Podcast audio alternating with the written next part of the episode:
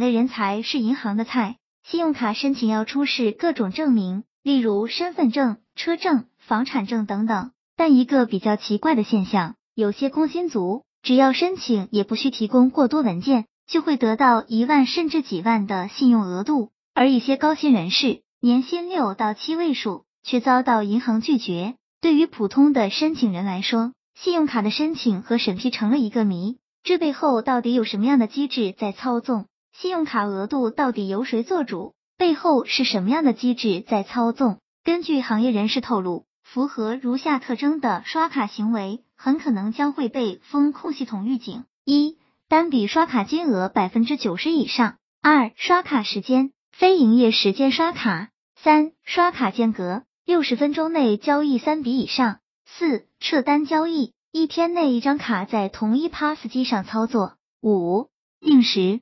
定机、定卡、定额交易，有这些习惯的人小心了，别说提额，很有可能会被封卡。信用卡额度到底由谁做主？评分系统决定额度。银行的信用卡中心会设有专门的审核机构，将对申请人提交的证件进行评估。此外，还会参考申请人的信用记录，审核人员会将申请人的资料输入一套评分系统。最后对个人的信用做出评价的将是一台电脑。电脑评分系统包括申请人的年龄、职业、存款、资产和住房等各项指标，每一项对应一定的评分，最后汇总成信用累积分。而积分的多少将直接影响到信用额度的大小。若积分达不到银行既定的合格标准，申请就有可能被拒绝。影响信用额度的因素有哪些？申请人可以自由申请信用额度。但是，一般银行会从客户的个人婚姻、工作、学历、经济能力、技术职称等方面来衡量，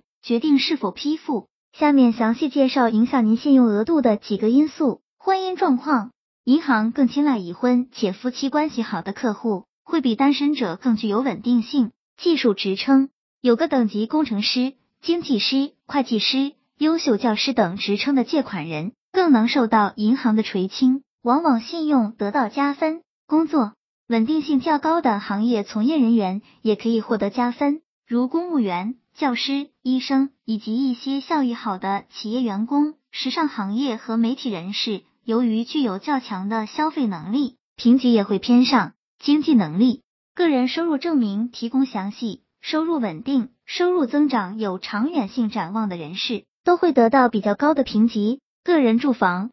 拥有个人住房亦可表明个人有一定的经济基础，可以获得加分。学历，高中文化程度和大学本科文化程度两者的信用评级没有变化。个人信用报告，信用报告没有污点，意味着还款能力不错，银行也更喜欢这类人。卡神小组总结，卡神小组最想提醒你们的是风控的那五条，真的要牢牢记住。玩卡要细心，性格瓦嘎哈的人去玩信用卡。十之八九都会被降额，希望能帮助到大家。